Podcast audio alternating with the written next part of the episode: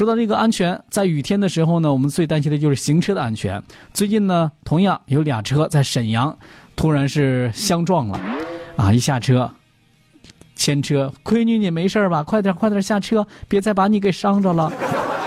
另外一个下车，阿姨你不舒服哪不舒服？带你去医院吧啊！这俩一下车，相互之间呢，一看没啥损失，俩人抱在一块相互的安慰起来啊。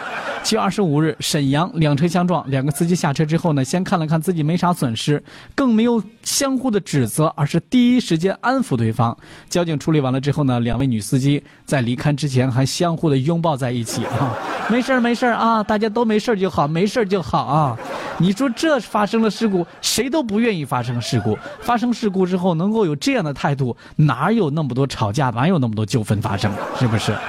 哎呀，关键时刻呀，这个情绪很重要，相互之间的那个聊天的方式也能起到很大的作用效果啊。